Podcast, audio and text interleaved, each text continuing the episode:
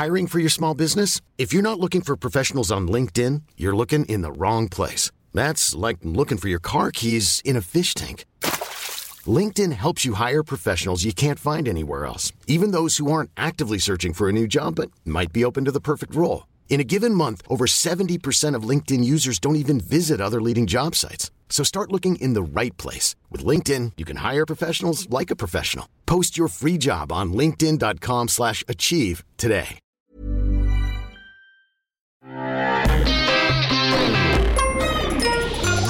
Salut, c'est Will of MDR, votre rendez-vous avec les comédies françaises, un podcast de Will of Cinéma. À Will of MDR, on aime analyser et discuter les comédies françaises. Et aujourd'hui, c'est un jour un peu spécial, on va parler de notre amour pour un acteur qui nous a quittés mais qui est éternel. Et ben, bien sûr, je parle de Jean-Pierre Bacry, qui est disparu il y a quelques jours et pourtant euh, bah, dont, l'aura n'a jamais cessé euh, bah, dans toutes nos émissions. Bacry, c'était un peu ce comédien sûr, c'est ce gars de qualité. On savait que en allant voir un film avec Bacry, on savait à quoi s'attendre, on savait euh, qu'il allait rayonner, que même dans les rôles parfois ingrats qu'il a eu, et ben, il a toujours réussi à faire briller le matériel qu'il avait. Euh, et en même temps, et c'est ça qui est assez intéressant quand on repasse sa filmo, c'est qu'il n'y a pas beaucoup de gras, quoi. Il a, il a vraiment choisi ses rôles, il a vraiment bien choisi, et, et on va en parler aujourd'hui avec euh, mes deux chroniqueurs, certes distanciés, mais aussi passionnés que moi de, euh, de Jean-Pierre Bacry. Euh, Perrine Kenson, c'est Hey, toi salut. dont je parle. Salut, hashtag comme Bakri. Mm. Et euh, Yerim Sarr. Salut. Et euh, bah écoute, Perrine, euh, hashtag comme Bakri, euh, Perrine, qu'est-ce qui t'évoque, toi, euh, euh, Bakri? Qu'est-ce que ça t'évoque euh, Tu peux. Tu, tu es libre de dire ce que tu veux. Voilà. Bah, euh, il y, a, il y a- y a une évidence que, que tout le monde souligne depuis quelques jours, évidemment, dans les hommages. Euh, on voit toujours le titre, le, le- le râleur euh, euh, gentil ou ce genre de choses. Donc évidemment, le râlage, euh, c'est la marque de fabrique de, de Jean-Pierre Bacry. Euh, c'est même devenu un art chez Jean-Pierre Bacry de savoir râler comme Bacry. Euh, et et au-delà de ça... euh, Enfin, moi, ce qui me fascine dans cette, cette, cette, euh, cette incarnation qu'il avait, cette espèce de, de, de visage pas aimable, cette resting beach face vivante euh, qu'il était, euh, bah, en fait, on, on dit toujours, par exemple, que Louis de Funès, c'est un peu le- c'est un peu le, le- le portrait du français. Voilà, c'est le portrait du français euh, typique, c'est Louis de Funès euh, qui, qui passe son temps à gueuler et machin. Mais moi, je trouve que en fait, maintenant, le, le français, c'est vraiment Jean-Pierre Bacry. C'est-à-dire, c'est cette idée de, de quelqu'un qui passe son temps à râler, qui passe son temps à être euh, que tout le saoule, mais prodigieusement, et qui en même temps, euh, c'est la genre de personne qui va faire genre oh tu fais chier, et la seconde d'après va dire bon viens fais-moi voir, je vais t'aider quoi. Et c'est c'est un mélange de euh, on exprime le mécontentement en premier, mais au, au bout du compte il y a quand même un, un cœur qui bat, il y a quand même beaucoup de tendresse derrière tout ça, et euh, cette euh, capacité à exprimer en premier ce qui nous saoule, mais qui cache derrière une énorme une énorme bonté. Euh, moi, c'est ce que je retiens évidemment de, de Jean-Pierre Bacry, que ce soit dans son jeu, dans son physique, mais euh, et aussi dans le choix de ses rôles, évidemment. Et toi, Yerim, qu'est-ce qui t'évoque Bakri? Parce que on peut le dire, Bakri, il a une aura évidemment comme acteur, mais aussi comme euh, bah comme personnalité, parce que c'est un mec qu'on voyait sur. Il, disait détester euh, euh, faire la promo et pourtant il, il allait dans tous les plateaux pour euh, presque dégobiller une mauvaise humeur assez drôle en fait. Hum, Enfin, sauf les. euh, il, il faisait les plateaux qui étaient quand même vachement identifiés ciné ou culture, en skippant totalement tout ce qui était trop people. Je l'ai jamais vu, ni lui, ni, ni d'ailleurs. Bah, D'où un peu leur regard euh, très, très euh, ironique euh, sur euh, les profils euh, dans certains films, tu vois. Mais, euh, mais sinon, oui, effectivement, il allait, euh, il faisait quand même le taf pour défendre ses films. Euh, bah oui, c'était un peu euh, le côté, euh, bon, c'est une expression à la con, mais c'était un peu, tu sais, euh, l'élément perturbateur, tu vois, le mec qui pousse euh, un coup de gueule salutaire, mais qui est pas méchant ou quoi, mais qui va te dire, euh, qui va, qui va un peu mettre les pieds dans le plat là où euh, c'était des ambiances un peu plus feutrées et tout à l'époque. Et après, et c'était surtout que j'avais l'impression, en tout cas, enfin j'ai toujours eu l'impression qu'il essayait en tout cas de d'appliquer euh, son exigence en fait euh, sur le monde extérieur à lui-même aussi. C'est-à-dire que je me rappelle qu'au tout début des années 2000, il me semble, il, il fréquentait pas mal Jamel et puis les deux s'en cachaient pas, tu vois, ils s'entendaient très bien. Et donc, ils ont même euh, coécrit un film ensemble, en fait. Alors ouais, c'est à ça que je voulais venir, c'est qu'en fait, on les pressait de le faire, et ils, ont commencé à faire un premier jet sur, euh, ça devait être un film dit euh, de banlieue ou sur la banlieue. Et en fait, ils se sont rendus compte euh, que ça marchait pas, et donc bien plus tard, ils ont fait Parlez-moi de la pluie, qui n'a rien à voir. Et, et tu vois, ce truc juste de se dire ouais, ok, je suis pote avec Jamel, donc ça ferait forcément un super score de sortir le film vite, mais juste s'apercevoir que ça connaît pas, en tout cas euh, pas à ses exigences, et de dire bah tu sais quoi, prenons vraiment notre temps, faisons un, film que nous au moins on estime de qualité plutôt que de, de faire un peu une passe téléphonée. Tu vois, c'était un peu ça aussi euh, qui que je trouve malheureusement assez rare, tu vois, un certain niveau de de notoriété dans le cinéma français, quoi. Tu vois, c'est des fois c'est presque des automatismes. C'est tu t'entends bien avec un tel, vas-y, fais un film, puis un deuxième, puis un troisième, etc. Donc euh, c'est des histoires de bande. C'est des histoires de bande, mais lui en fait, tu sentais que ça ça allait pas euh, ça allait pas euh, prévaloir ni même se superposer sur ouais sur sa demande de qualité. Une quête de qualité Exactement. Mm. Donc ouais, il y avait ça. Puis après, évidemment, il y a le, enfin, je pense qu'on va en parler, mais le le côté euh, scénariste et surtout dialoguiste qui est complètement fou. Quoi. Alors, euh, bah, c'est à ça que je vais en parler. Euh, Perrine, tu l'as dit sans le vouloir, tu as prononcé le mot dans de ses tu as dit au bout du compte. Au bout du compte, c'est l'un des films qu'il a coécrit avec Agnès Jaoui. On peut le dire, c'est... Bakri, c'était un, c'était un visage qui, presque un second couteau du cinéma français pendant, pendant les années 80. Il avait cette tête euh, bah, très très identifiable. La resting beach face. La resting beach face, comme tu dis. oui, c'est vraiment ça. Enfin, je veux dire, euh, même même quand on le voyait chez chez Luc Besson, quoi. Et, euh, et tout d'un coup, euh, c'est je, je, me gourre, je me gourre pas. Hein, il était bien chez. Il était en Subway. Il était, il a bien.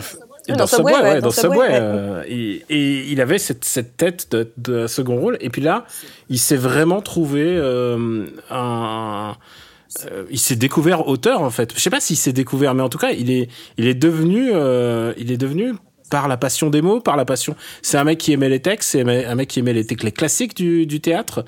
Et, euh, et, de fil en aiguille, il a fait, il a créé son univers et il a trouvé son, bah, son, son double, son double cinématographique, c'est Agnès mmh. Jaoui. Et euh, même si c'est elle qui tenait la caméra, on peut dire que tous les films d'Agnès Jaoui ont cette empreinte euh, euh, en cette empreinte mélancolique sur le sur la vie, enfin cette empreinte euh, tragicomique. Euh, je pense évidemment à un air de famille, mais au goût des autres aussi, ah qui bah. sont qui sont des films sur qui sont des films drôles, mais aussi bouleversants à leur manière. Est-ce que toi, ça te parle, cette vague de cinéma français? Je pense à toi, Perrine, mais à toi aussi, Yérim. Je veux juste dire un truc, c'est que je pense personnellement que Le goût des autres est un film qui a vraiment changé ma, ma vision du cinéma français. Euh, quand je l'ai vu, euh, j'ai vraiment un relationnel très une relation très particulière avec ce film que j'ai que j'ai adoré. Vraiment, je le trouve bouleversant de, en tout point. Je trouve que c'est un film extraordinaire et, euh, et je l'ai offert à ma mère qui elle euh, elle voulait pas entendre parler de cinéma euh, de cinéma français de sa vie. Elle elle ne croyait qu'en le truc le plus français qu'elle ait vu, c'était Jean-Claude Van Damme, quoi. Et, donc un Belge. Qui donc, oui, donc donc à belge, tu vois. Elle était plutôt Chuck Norris, tu vois. Elle était, elle aimait les films et, et, et, Clint Eastwood. Et, euh, et je lui ai offert euh, le goût des autres. Et elle aussi, ça l'a changé. J'ai senti que ça a changé quelque chose en elle. C'est et elle l'adorait parce que c'est un film drôle, mais c'est aussi parce que c'est un film qui l'a bouleversée. Ça a touché quelque chose en elle aussi. Et, euh, et, et, je crois que c'est ça la force de Bakri, c'est qu'il a un truc, il arrive à toucher à une vérité des gens. Et je crois que c'est ça la force. Je sais pas si ça te parle, Perrine, euh, ah, euh, ce genre de bah, surtout, bah, c'est bien de parler du goût des autres parce que ça paraît une évidence quand on parle de Bakri de parler du goût des autres, mais parce que c'est un film qui pour moi est, est, un, et comme tu le disais, c'est un, c'est un socle pour, pour moi ce film. C'est quelque chose qui, euh, en fait, j'ai découvert quelque chose. Déjà, euh, je l'ai vu assez jeune. Euh, le goût des autres, il date de 2000. J'ai dû le voir, ouais, je devais avoir, je devais avoir 12 ans. C'était quand même assez, assez jeune. Et, et en fait, j'ai découvert comment on pouvait autant jouer sur les, sur les mots, comment on pouvait autant s'amuser et comment les mots pouvaient dire et ne pas dire ce que euh, ressentaient les personnages, comment il arrivait à jouer sur à la fois un dialogue badin, terriblement comment dire trivial et faire dire quelque chose de la tristesse ou de la du désespoir de ces personnages euh, ou du, de, en tout cas d'une quête de, de, sens chez ces personnages. Et ce que je trouve très beau, c'est ce qu'il a, ce qui m'a fait découvrir et, je, vois ailleurs euh, dans d'autres pays, dans d'autres endroits. Euh, je pense à une Phoebe Waller-Bridge quand elle fait euh, Fleabag ou ce genre de choses en série, une britannique. Et ben chez lui, je découvre une sorte de tristesse badine que, qui me qui me qui me bouleverse. Et c'est vrai que cette capacité à ciseler les dialogues pour faire dire quelque chose à ces personnages que leurs personnages se refusent d'admettre à eux-mêmes. Je trouve que c'est quand même, euh, c'est faut avoir un sacré, euh, un sacré niveau euh, d'écriture et de et de connaissance de la psychologie en fait de, de, des personnages et tout ça euh, c'est il le doit aussi à Agnès Jaoui il le dit lui-même mais c'est vrai que c'est euh, c'est ce, ce parfait mélange entre les deux qui euh, qui, a, qui arrive à toucher à, à, quelque chose de complètement infime et de comment dire, d'impalpable, en fait. Il y, a, quelque chose d'impalpable chez, chez les, dans les films de, de, de Bakri, en fait, qu'il écrit, je veux dire. Et, et toi, Yerim, est-ce que ça te parle, ce Cinoche, ou est-ce que es, tu peux, euh, ou t'es plus euh, univers, euh, bah, parce qu'il a été quand même aussi... il a participé à Didier, il a, il a clairement eu son mot à dire dans Astérix et Cléopâtre. Est-ce que toi, ça te parle le, le, ciné de, de Jaoui ouais, ouais. Bah, en fait, alors clairement, je les ai j'ai pas découvert tous les films dans l'ordre chronologique. Euh, donc je sais plus, euh, je crois. C'était aussi une manière de, de voir les meilleurs, hein, comme ça, hein, de, parce que vraiment, j'ai envie d'insister que le goût des autres, je pense que c'est vraiment leur. leur bah surtout qu'en plus, ah oui. euh, je crois que le goût des autres, c'est aussi leur premier où c'est elle qui, qui a la caméra, parce que avant c'était leur pote en fait qui filme. Souvent ouais. c'était Sam Carman, euh, Clapiche, etc. Et le goût des autres, c'est vrai. Et puis surtout, euh, le gap qui est franchi, c'est que les cuisine et dépendance, par exemple, ou un air de famille, euh, même si c'est bah, vraiment parfait, c'est du théâtre filmé en fait. Tu sens encore que c'est c'est quand même euh, des gens ah, qui l'unité de lieu. Ça, tu, pas... tu sens encore que c'est quand même des gens qui sont vachement théâtre dans leur dans leur manière de procéder et tout. Tandis que le goût des autres, euh, ils ont multiplié les scènes en extérieur. Enfin, tu vois, t'as quand même, ça repose totalement sur les dialogues et les relations entre entre les personnages, mais il y a cette volonté d'aller euh, d'ouvrir en fait, d'aller vers autre chose. Euh, bah écoute, non, moi ça me parle parce que j'ai, bah, j'apprécie toujours euh, quand un dialogue est vraiment ciselé. C'était, je pense, que ça aurait été complètement anachronique de les qualifier comme ça à l'époque, mais en fait, c'est des gens, je pense, qu'ils le faisaient pas exprès mais pratiquement, je, allez, je sais pas, une fois tout, enfin, ouais, toutes les cinq phrases, t'as as une punchline que tu peux ressortir en fait. C'est-à-dire, t'as vraiment un truc qui qui cerne soit une situation, soit un personnage. Et, euh, et effectivement, pour revenir à lui en particulier, euh, là où il était quand même très très fort, c'est qu'il arrive à passer, mais vraiment euh, en une réplique, quoi, d'une à l'autre, d'une phrase à l'autre, en un truc qui est très très sec, très euh, très énervé ou alors très euh, très salaud parfois quand il parle à d'autres personnages. Euh, et allez, on va dire la réplique suivante, le mec devient ultra mélancolique et presque triste à en crever. Enfin, je, je sais pas, moi j'ai un truc en tête où c'est la relation entre son personnage et celui d'Agnès Jaoui justement dans Cuisine et Dépendance. Et donc à un moment, donc il est il est là à juger tout le monde et elle lui dit, mais de manière plutôt gentille. Euh, ouais, mais euh, voilà, c'est pas trop fatigant d'être toujours tout seul en haut de ton piédestal. Et, euh, et il me semble qu'il la regarde en lui disant Ouais, mais t'aurais pu y être avec moi. Et, et d'un coup, tu vois, tu tombes dans un truc qui est super triste. Parce qu'évidemment, donc les, les persos ont été ensemble, on le comprend, ne le sont plus du tout. Et enfin, il y a beaucoup de rancœur, etc. Et ils ont multiplié en fait les, cet art-là. Euh, c'est ça qui était assez drôle. Alors j'ai pas retrouver l'émission parce que ça date de la sortie du goût des autres. J'avais entendu, je suis pas sûr, c'était potentiellement le masque et la plume, mais ils, avaient invité en fait Agnès Jaoui et un autre réalisateur, je sais plus s'il était français ou belge. Et en fait, déjà, Agnès Jaoui avait une anecdote qui était assez géniale, c'est qu'ils avaient pu présenter euh, le goût des autres euh, à l'étranger, notamment aux États-Unis, puisqu'ils avaient été quand même euh, jusqu'à l'Oscar du meilleur film étranger, en tout cas en nomination, je sais plus s'ils avaient eu la récompense. Mais bref, donc ils étaient, là-bas et il y a quelqu'un qui vient la voir et qui leur dit en gros, ah c'est c'est cool, c'est comme Woody Allen, euh, sauf que lui c'est drôle.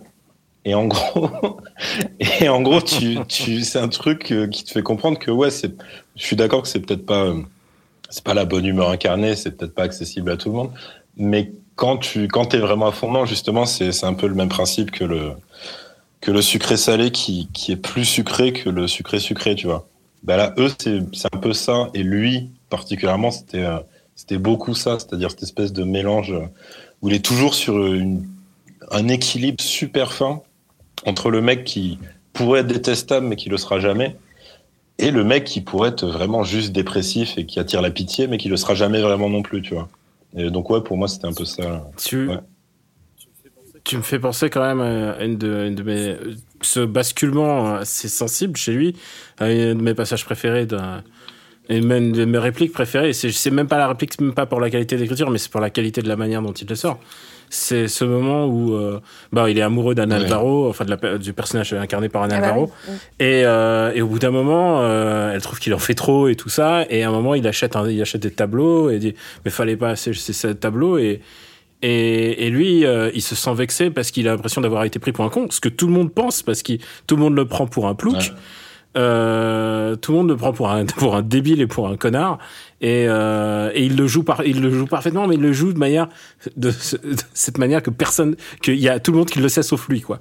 Et euh, c'est parfaitement cohérent. Et, et quand Anne Alvaro elle lui dit non faut pas faire ça et, euh, et lui il dit mais tu crois que tu crois que j'ai acheté ce tableau euh, pour pour te plaire ou quelque chose comme ça? Et là il lui dit je l'ai acheté par goût par goût et puis je, et la manière dont il dont il le sort à chaque fois. ça parce qu'en fait, il, le, il fait, il fait une question fermée. Il lui dit Vous avez jamais pensé que mm. ça aurait pu être par goût Il le dit comme ça. Exactement. Il est, c'est d'une, c'est une perfection quoi. Et, euh, c'est ça que j'aime bien, c'est que c'est toujours euh, presque au corps défendant des personnages en fait. C'est-à-dire que c'est euh, quand ces personnages sont un peu acculés, ils finissent par dire enfin ce qu'ils ne voulaient absolument pas révéler auparavant en fait. Il y a quelque chose, je trouve que c'est c'est presque c'est presque magique de savoir aller euh, retirer ça chez, chez les gens. Et c'est là où, en fait, il s'approche euh, au plus près de la réalité de tout le monde. Euh, c'est assez rigolo ton anecdote sur l'anecdote de Jaoui mmh. par rapport aux États-Unis et à, et à Woody Allen. C'est parce que il y a aussi un truc, ce que je disais tout à l'heure sur l'idée que c'est l'incarnation du français. L'humour a quand même parfois un peu une nationalité. On ne rit pas des mêmes choses et on ne rit pas de la même manière partout. et, et je pense que cette espèce de de, de, subtilité-là et cette manière de vouloir s'enterrer se, s'enterrer sous des tonnes de couches pour ne pas paraître ou, pour paraître autre chose que ce qu'on est réellement, c'est terriblement français. Euh, aussi de ne surtout pas, euh, comment dire, de surtout pas euh, être trop trop honnête, trop trop trop sensible. Et, je trouve qu'il y a quelque chose qu'il arrive à, à, maîtriser, qui est typiquement purement, voilà, c'est l'étendard français par, parfait euh, chez, chez Bakri. Il maîtrise un truc euh, presque national, euh, si je devais faire un peu du nationalisme de cinéma.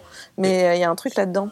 Je sais pas si j'en appelle à votre cinéphilie, mais pour moi, pour moi, le couple, enfin, alors ce même, le couple Agnès, Agnès Joey et Bakri, c'était, pour moi, on arrivait à Mike Lee, quoi. C'était, c'était un truc de capturer la vérité des gens au plus proche. Alors, je dis beaucoup de bien de du goût des autres. Je suis vraiment à chaque fois, je trouve que c'est ça aussi le, le peut-être le, le paradoxe du couple, c'est à chaque fois, il faisait un peu le même film.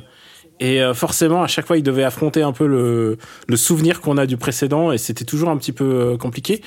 Qu'est-ce que vous avez pensé de leur dernier euh, long métrage ensemble, qui était euh, qui était presque une charge anti-hardisson C'était place publique, ça. C'était place publique, ouais.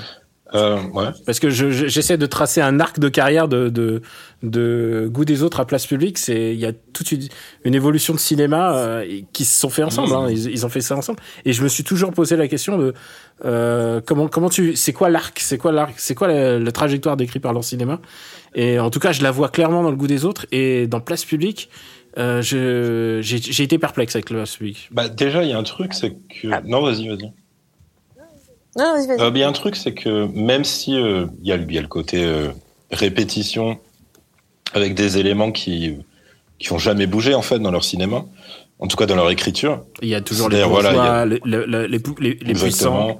Mais c'est que ils avaient quand même l'intelligence de pas non plus s'attribuer exactement le même rôle à chaque fois. C'est-à-dire que dans, dans, dans, dans Cuisine Indépendance, son profil est pas du tout le même, par exemple, que dans Le Goût des Autres qui est déjà différent vu que c'est quand même un gros patron de province. Donc c'est pas non plus le petit barman d'un air de famille. Et dans Place Publique, c'est effectivement une sorte de, de parodie amusée euh, de Thierry Ardisson jusqu'aux vêtements et à la moumoune d'ailleurs. Et, et, et, soleil. putain, et les narcotiques. Ah oui, et, le, ouais, et le, on va dire le l'aura, le folklore Ardisson. Je, je pas dans le nez. Quoi. Et donc, en gros, pour moi, c'était c'était aussi sur ça qu'il arrivait à bouger. Et justement, c'est là que tu sentais que, à mon avis, il a dû dire non à pas mal de propositions qui voulaient juste l'utiliser comme bon ben ça va être le mec juste bougon, mais sans rien derrière, sans la profondeur que que t'as normalement dans un bon film qui utilise Jean-Pierre Bacry.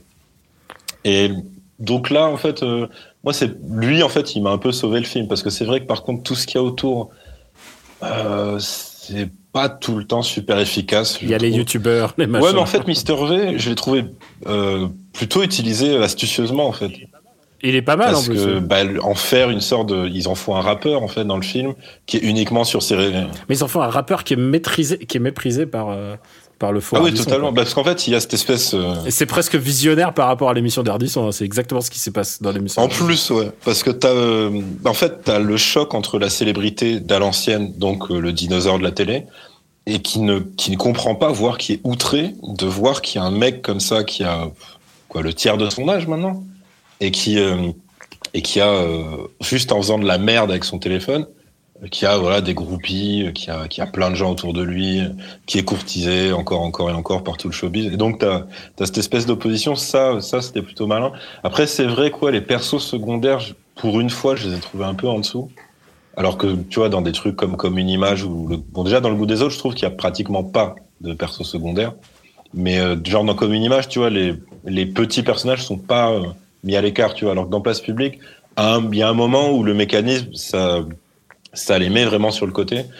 Et puis t'as quand même un truc où je me suis dit ah c'est la première fois que je les sens vite fait euh, à côté de la plaque sur un truc, c'est que quand ils veulent vachement euh, dénoncer justement un peu l'arrogance de de ces grands bourgeois quand ils vont dans leur maison en province, tout ce qu'ils ont trouvé c'est le couple de bouseux d'à côté qui ne parle pratiquement pas et qui vient avec un fusil de chasse à la fin. Donc et ça c'est enfin ça aurait été plus subtil avant je pense dans leur cinéma.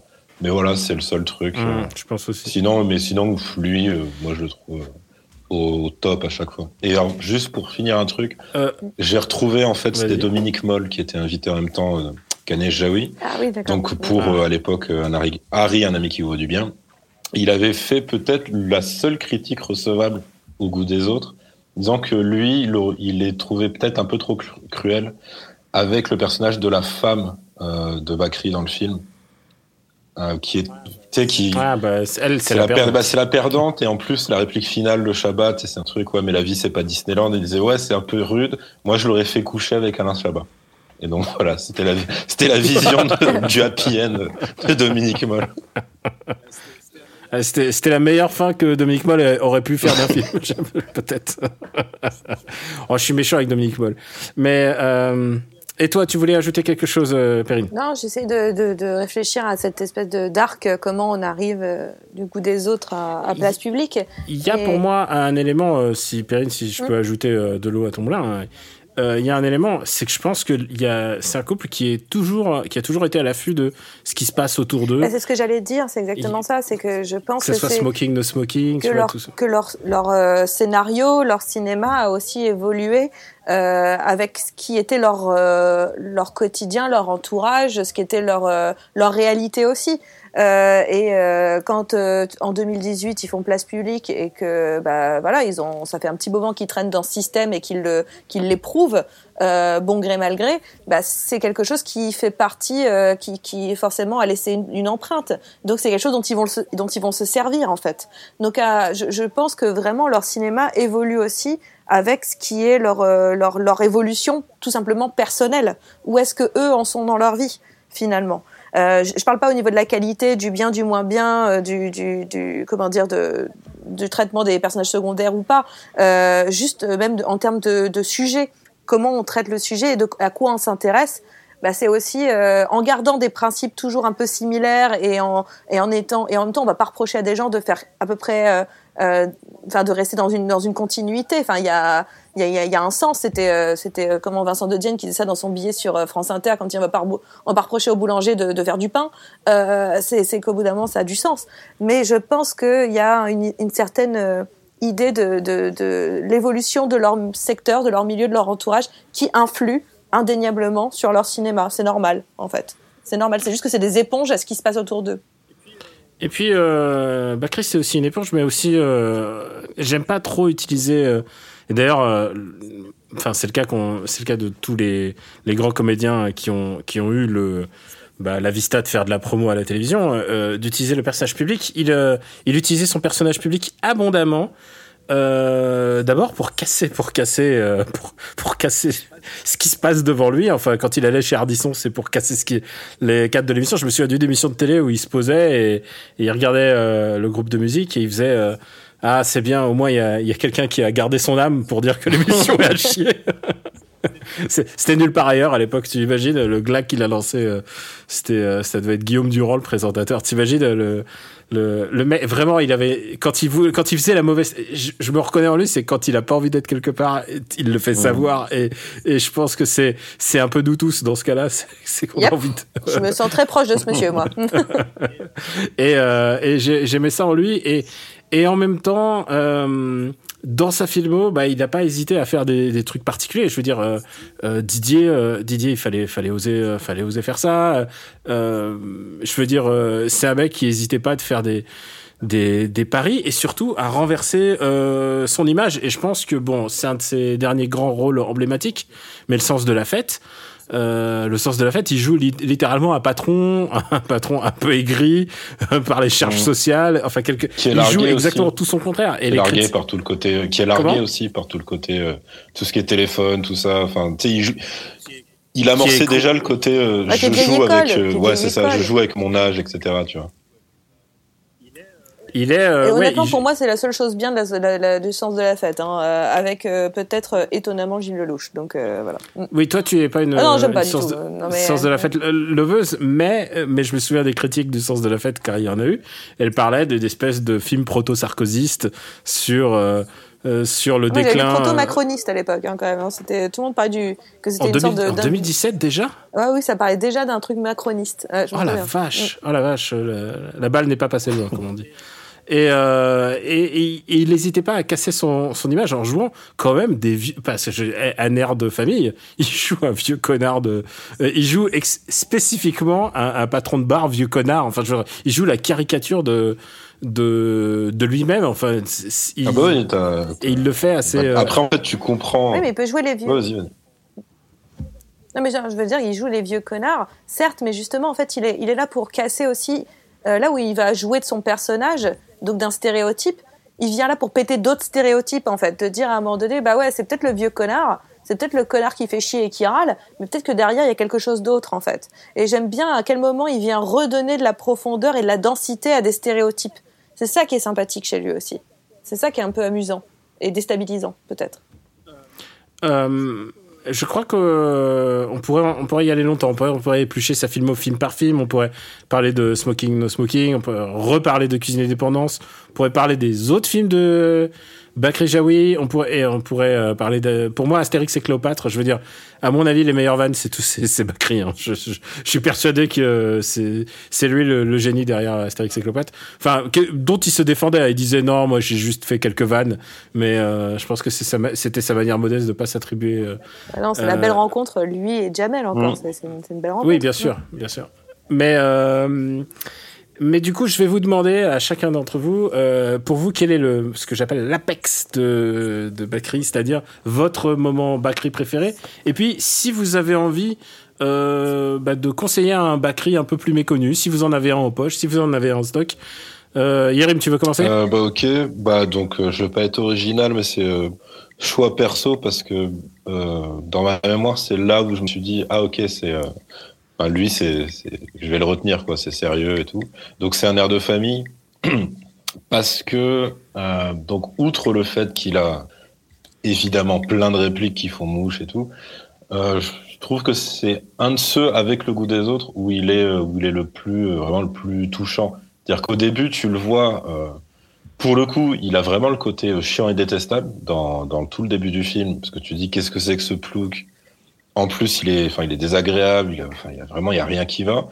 Et quand tu le découvres dans le cadre familial et que tu crames que évidemment, bah, c'est lui euh, qui est méprisé par bah, l'intégralité du reste de sa famille, que c'est lui le, le cliché du, canard boiteux, du canard boiteux dans, dans une famille comme ça, et tout ce qui se prend dans la gueule, mais en Justement, lui, euh, personne va lui gueuler dessus, par exemple, personne va l'insulter, mais alors il va se manger des réflexions super mesquines et super vislardes en fait.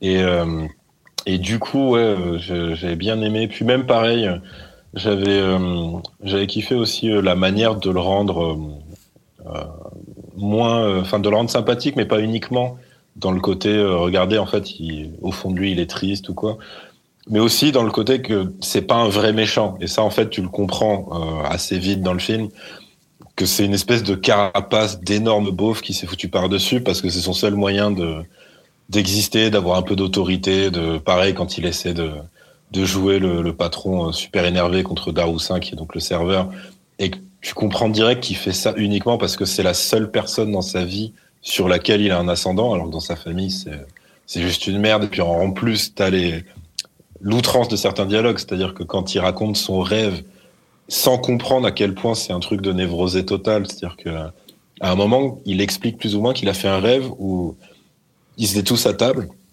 et il arrive et il, il, ouais, il tape sa mère avec un poisson et genre il a même pas ce truc et personne autour de la table a ce truc de se dire oui ça veut quand même dire quelque chose là. Enfin quand c'est à ce niveau là non, je me souviens de la réponse de la mère qui est genre, mais c'est génial, ça veut dire que ça. Ouais, tu vas gagner de l'argent. Donc voilà, c'était des trucs comme ça qui m'avaient plu. Ça aurait pu être dit dans certaines familles que je connais. Ouais, bah, partout, je pense. Mais, mais ouais, ça, et l'espèce de truc très enfantin qui font aussi pour l'humaniser avec le monde extérieur, parce que c'était, ils étaient encore dans, ça fait très théâtre filmé, hein, tout se passe dans le bar-restaurant. Sauf euh, le moment où il va essayer de, de renouer avec euh, son ex. Et là, en fait, il se fait aider avec de gros guillemets par une bande de gamins parce que, qui sont en bas d'un bâtiment.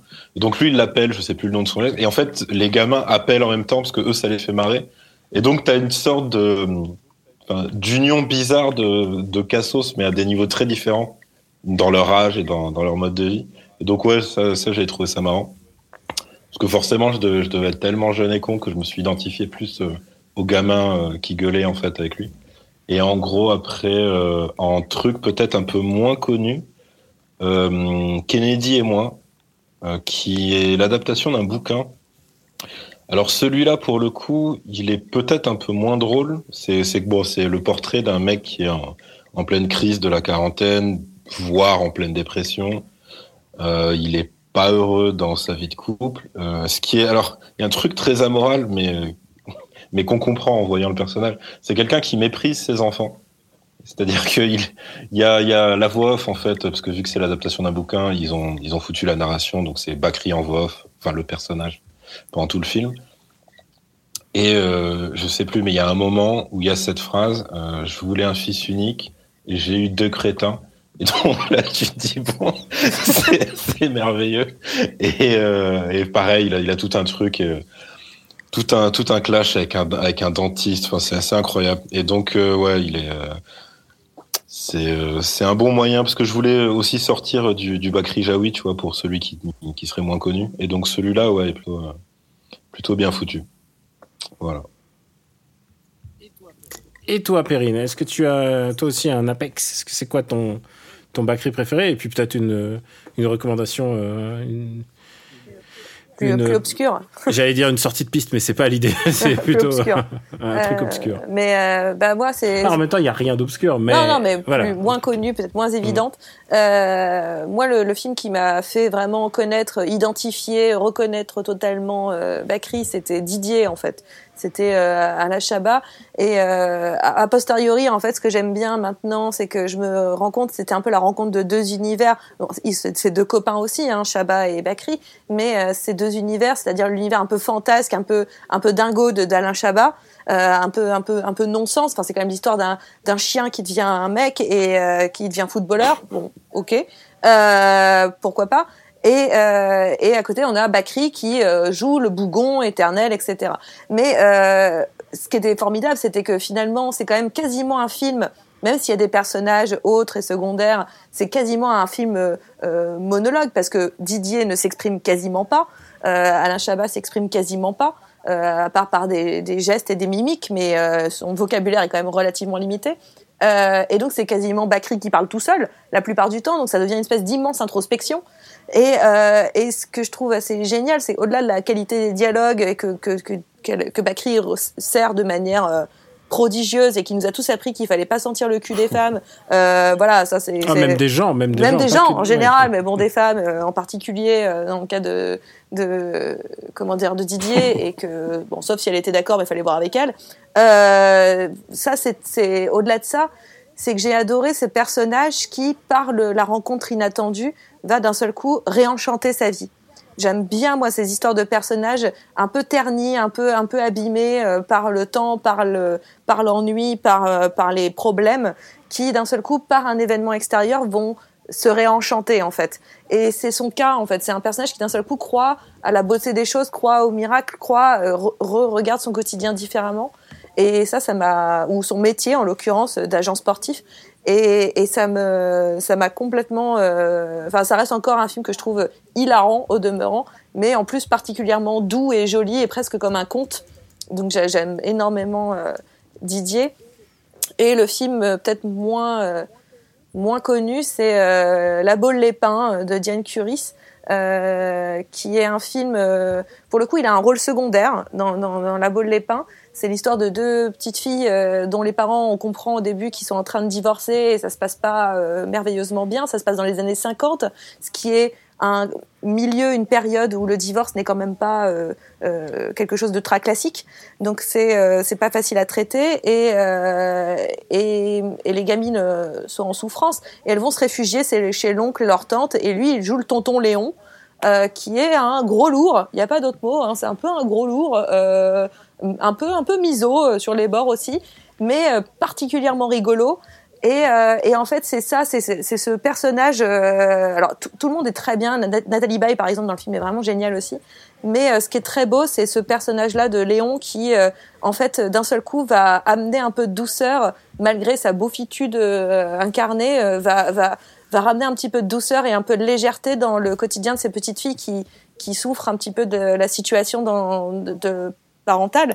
Et, euh, et ça, je trouve que dedans, il a, il a une magie, il a un regard, il a parce que c'est pas toujours facile d'avoir un sourire de Bakri, mais là, il a un sourire euh, réparateur qui est euh, fabuleux, absolument fabuleux. Euh, écoute, c'est c'est plus c'est des bons choix auxquels je m'attendais pas. Je m'attendais pas en fait que tu dis ça. Euh, je, avant de, moi je vous ai dit, j'adore le, le, goût des autres. Je voulais juste en placer évidemment une. le goût des autres, hein, mais c'est au-dessus. Bon moi le goût des autres, c'est vraiment le, le... Ouais, voilà, c'est c'est au-delà de tout, mais euh, je vais juste en placer une et je suis sûr que. Alors Bakri, il aurait pas voulu qu'on fasse toute une émission dessus. J'aurais fait ah, arrêtez les conneries. Qu'est-ce qu'il y a euh, C'est pas possible. Enfin voilà, on va pas. Je vais pas limiter là parce que je suis très mauvais en imitation, faut l'avouer. Euh, juste en placer une sur Vladimir Yordanov, euh, qui est quand même son partenaire dans de multiples films, notamment dans Le Goût des autres, notamment dans Un air de famille qui est décédé en décembre 2020. Et, euh, et aussi à Caroline Cellier, je me rends compte, qui est décédée, euh, ouais. euh, qui est décédée en euh, non non lui, euh, je crois que c'est elle qui pardon, c'est Caroline Cellier qui est décédée en décembre et Vladimir Yordanov en octobre. Donc et Caroline Cellier qui était la, je me suis rendu compte, c'était la maîtresse de de Didier. Ouais. Et donc c'est deux c'est deux autres grands comédiens de son de son entourage quand même. Vladimir Yordanov qui était vraiment un, un homme de théâtre et Caroline Cellier qui est quand même de quand même quelques grands classiques euh, du cinéma, enfin en tout cas qui m'ont bercé mon enfance. Et euh, pour moi, le film le plus euh, le plus atypique de de Bakri, c'est un peu compliqué parce que c'est un film où je suis rentré en me disant ah je vais je vais m'éclater, ça a l'air d'être ça allait d'être mortel et je suis sorti euh, pas dépité mais du genre waouh dans quelle noirceur j'ai été emmené. C'est un film de Michel Leclerc quand même qui est un, aussi un, un cadre de la comédie. C'est un film qui s'appelle La vie très privée de Monsieur Sim.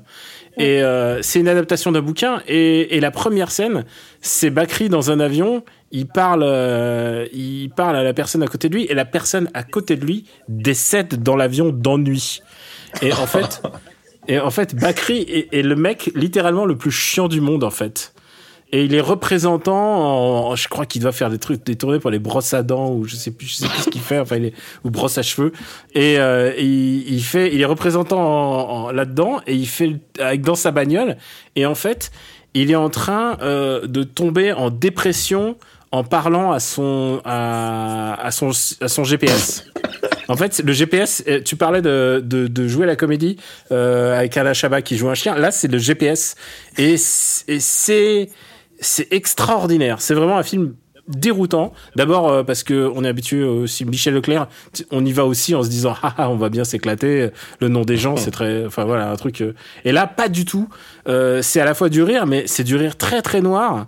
Et, euh, et à la fin avec avec quelques avec quelques twists assez inattendus mais je vous le dis il faut, faut que je vous le dise très franchement c'est l'histoire d'un mec qui, qui est en train de tomber en dépression face à une machine et euh, ça préfigure, c'était euh, le prototype de de, de, ce, de, ce genre de comédie où les personnes tombent amoureuses des frigos ou ce genre de ça, ce genre de, de comédie moderne. Vraiment, euh, si vous avez l'occasion de voir la vie très privée de Monsieur Sim, ça vaut le coup.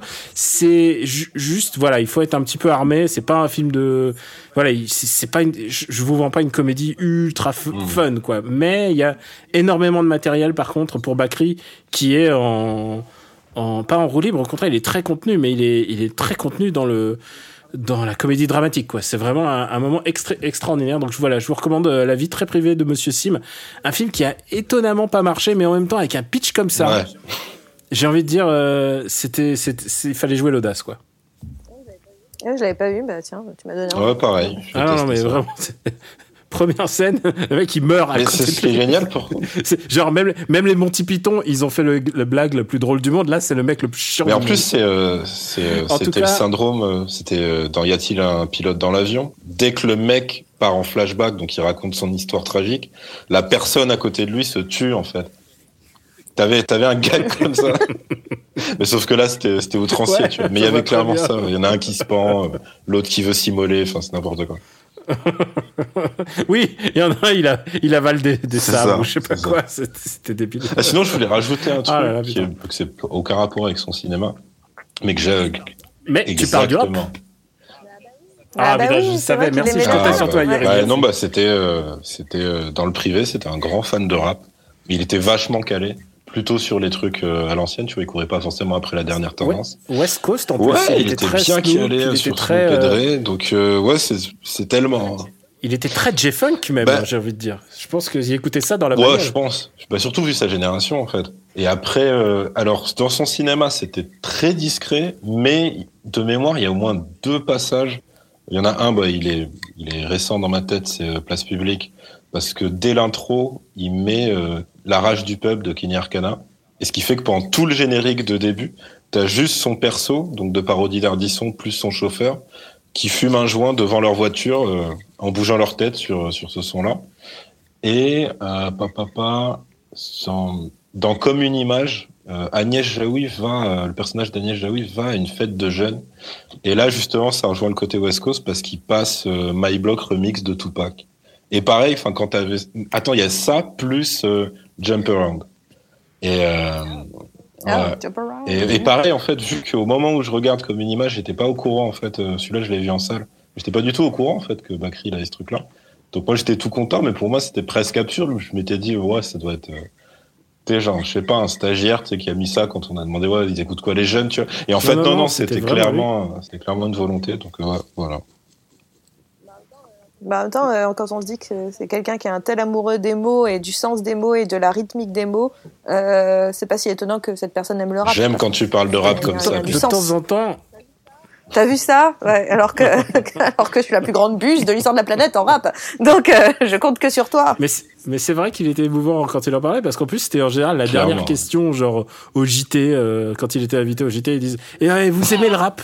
Et, et, il avait une manière de répondre du genre ouais ouais j'aime le rap et alors et alors ça te défrise? Ok. Genre il, vraiment il, il, il, répondait ça comme ça. Ouais j'aime bien surtout Snoop voilà. Bon, je vous remercie tous les deux d'avoir participé euh, et d'avoir mis un peu de, bah, de, de lumière sur euh, la carrière de, de Jean-Pierre Bacry, euh, qui assurément va nous manquer, hein, parce que c'était Ah, vraiment sûr, un, ouais. un grand, grand comédien, un grand auteur. Euh, et euh, je remercie la technique pour ce montage distancié, et je pense que la prochaine fois, on se verra en vrai. Je, je croise les doigts. Euh, pour nous retrouver, c'est We Love MDR euh, sur Apple Podcasts et toutes les applis dédiées. Merci donc aux réalisateurs euh, qui, qui ont, qui ont bien mixé nos voix, j- j- j'espère, je, je croise les doigts. Merci de vous abonner, de laisser des commentaires, d'en parler autour de vous.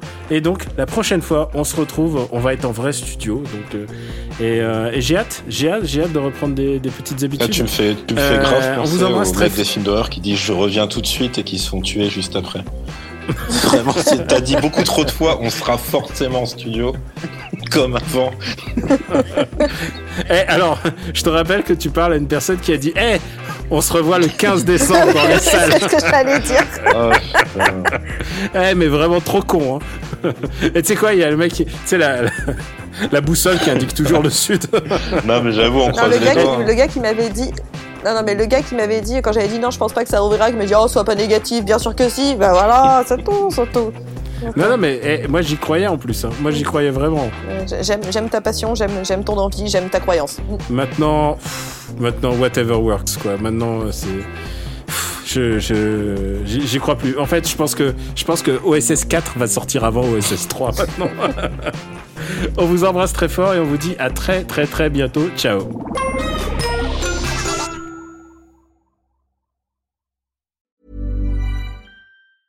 Even on a budget, quality is non-negotiable. That's why Quince is the place to score high-end essentials at 50 to 80% less than similar brands. Get your hands on buttery soft cashmere sweaters from just 60 bucks, Italian leather jackets, and so much more.